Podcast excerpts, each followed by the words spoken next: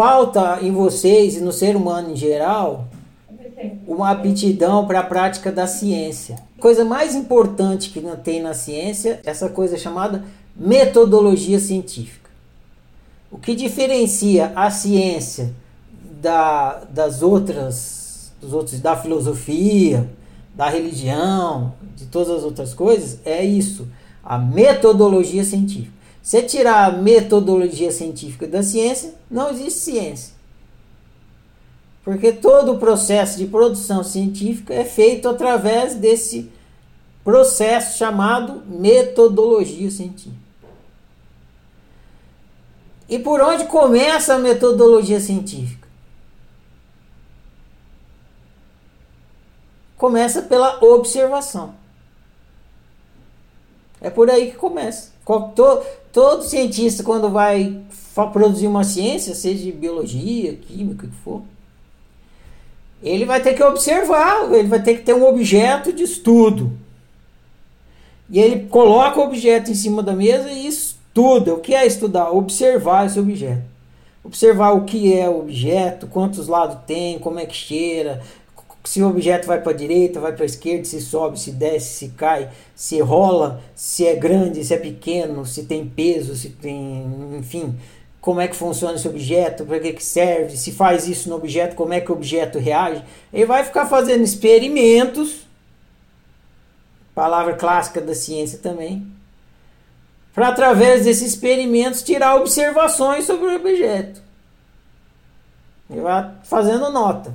Fiz isso com o objeto, o objeto reagiu assim. Fiz isso com o objeto, o objeto reagiu assado. Fiz o objeto reagiu não sei o quê. Seja um objeto que está em cima da mesa, um bichinho, ou mesmo o objeto, a estrela que está lá no céu, mesma coisa. Ele vai observar, observar, observar todo o comportamento do objeto. E aí ele vai produzir conhecimento. Já é difícil, é muito difícil ser cientista. É difícil ser cientista. O cara tem que ter vocação, não tem um cientista. Duvido, eu faço uma aposta com vocês, que vocês encontrem um cientista que foi ser cientista porque dava dinheiro. Vocês não vão encontrar. Se o cara foi ser cientista é porque ele tem vocação para descobrir as coisas. Ele tem formiga na bunda. Ele quer saber como é que as coisas funcionam. Ah, não vai dar porra nenhuma de dinheiro. Foda-se, não quero saber dinheiro, eu quero descobrir.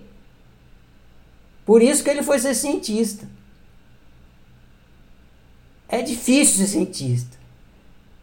É mais fácil acreditar, entendeu? É muito mais fácil acreditar. Você vai lá, acredita, decora, pronto.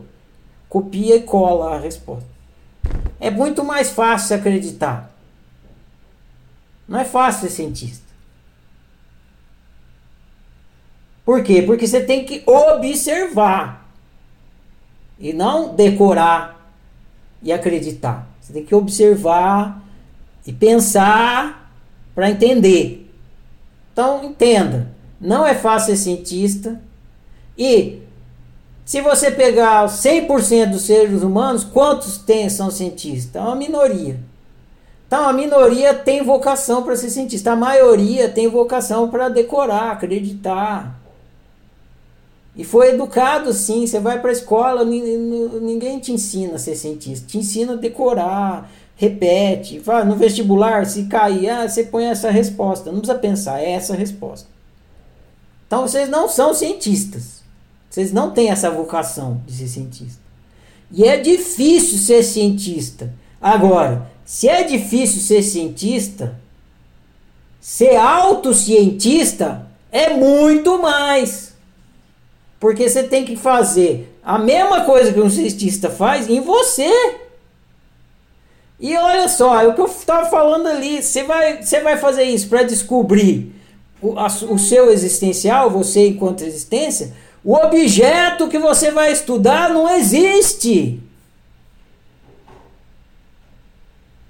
Você não consegue ver a fábrica da realidade, nem pegar, nem nada. Como é que você vai fazer ciência? O livro, olha o nome do livro da oficina: Ciência do Nada. Como é que você vai estudar o nada? O cientista estuda a pedra, estuda a, o, o, átomo, estuda as estrelas, estuda o, a biologia, mas o nada, chega lá para um cientista e fala, oh, me, me dá uma aula de. Eu quero estudar o nada, como que eu faço? Aí fala, puta que pariu, como é que você vai estudar o nada se você não consegue medir, nem ver, nem na, nada do nada?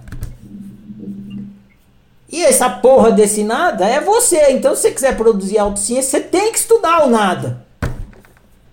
Aí até eu consegui explicar para vocês que vocês estudam nada, observando tudo que é a realidade, e isso vocês com uma mentalidade materialista.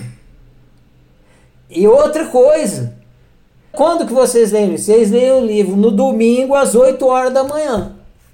Aí vocês têm tempo de praticar autoobservação. Se praticar das 8 horas da manhã até o meio-dia, que é o espaço tempo que vocês vão entregar o áudio.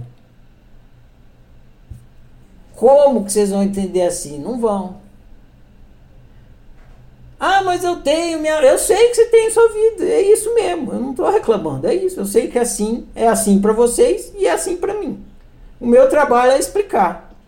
O de vocês é ah. entender dentro do possível, do, do tempo que vocês têm, do interesse que vocês têm, da forma que vocês têm. Ah, não, Ferrari, fale por você que lê às 8 horas da manhã no domingo. Eu não. Fale por você. Eu dei uma cutucada, se a carapuça serviu. Cheio de significado.